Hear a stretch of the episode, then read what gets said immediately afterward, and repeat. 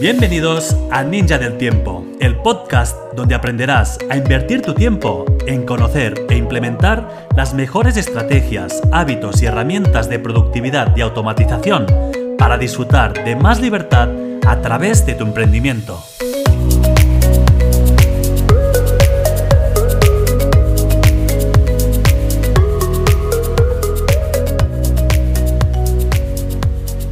Hola, soy Josep Turón y hoy quiero hablarte de planificación.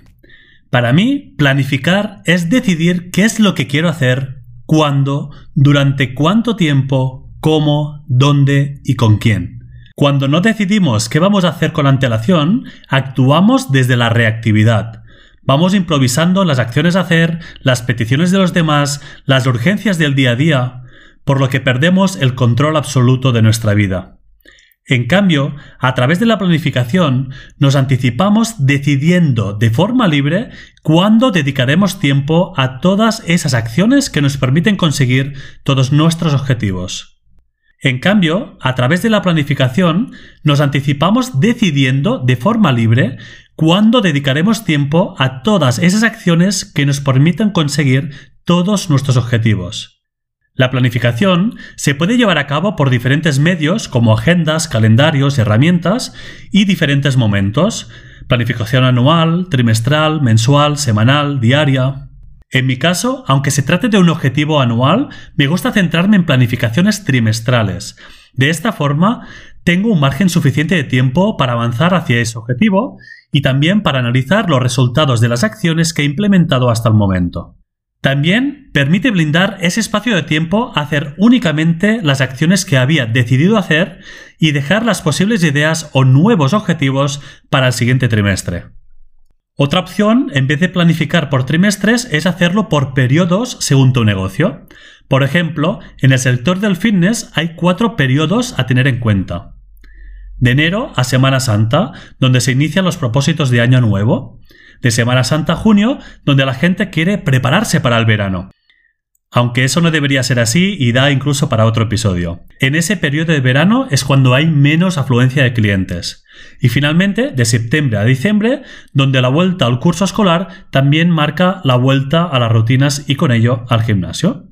Pero antes de poder aterrizar todas las acciones que se quieren llevar a cabo durante ese trimestre o periodo, me gusta hacer el siguiente ejercicio, que es el que recomiendo cuando alguien me pregunta por el primer paso para planificar. Para empezar, ve a Google Calendar y coge una semana en blanco.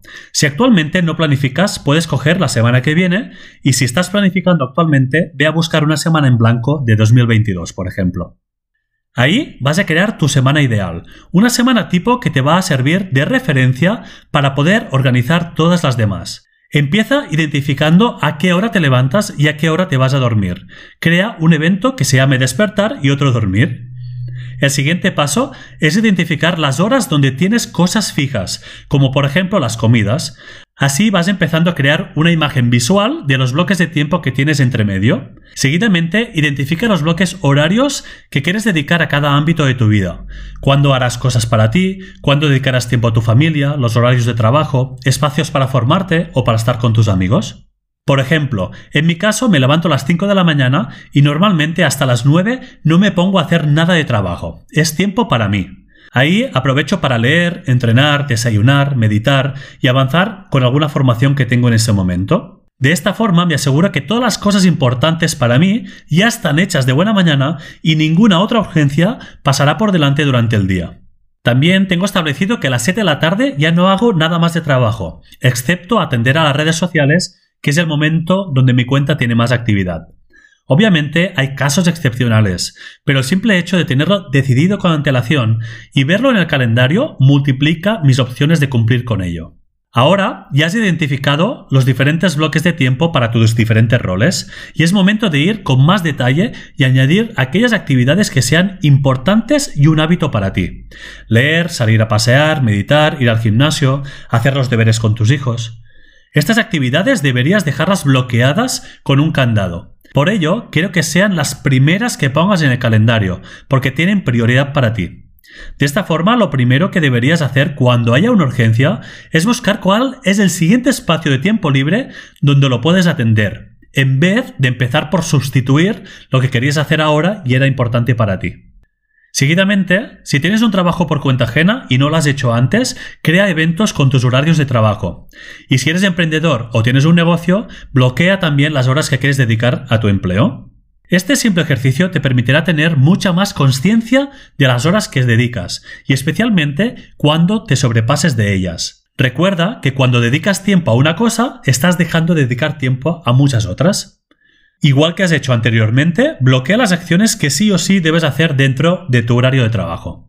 Ahora ya tienes un mapa visual de tu semana, donde tienes identificado dónde dedicas tu tiempo a cada ámbito de tu vida y en qué horas haces las actividades más importantes. Esta será tu semana tipo, la que puedes utilizar como base para planificar las siguientes semanas. Y a partir de ahí, simplemente deberás ir rellenando los espacios de tiempo libre con el resto de acciones que necesitas ir haciendo para avanzar hacia tus objetivos. Como ves, es un ejercicio muy simple, y obviamente esta planificación se puede perfeccionar mucho más, pero es el primer paso que quería compartir contigo, para que empieces a planificar de forma consciente y así tengas el control de tu tiempo y más libertad en tu toma de decisiones. Si lo implementas, me gustará saber cómo te está funcionando. Y si tienes dudas, solo debes dejarlas en los comentarios si me estás escuchando en iVoox o mandarme un correo a josepturon.ninjadeltiempo.com. Mientras tanto, nos vemos en Instagram Ninja del Tiempo.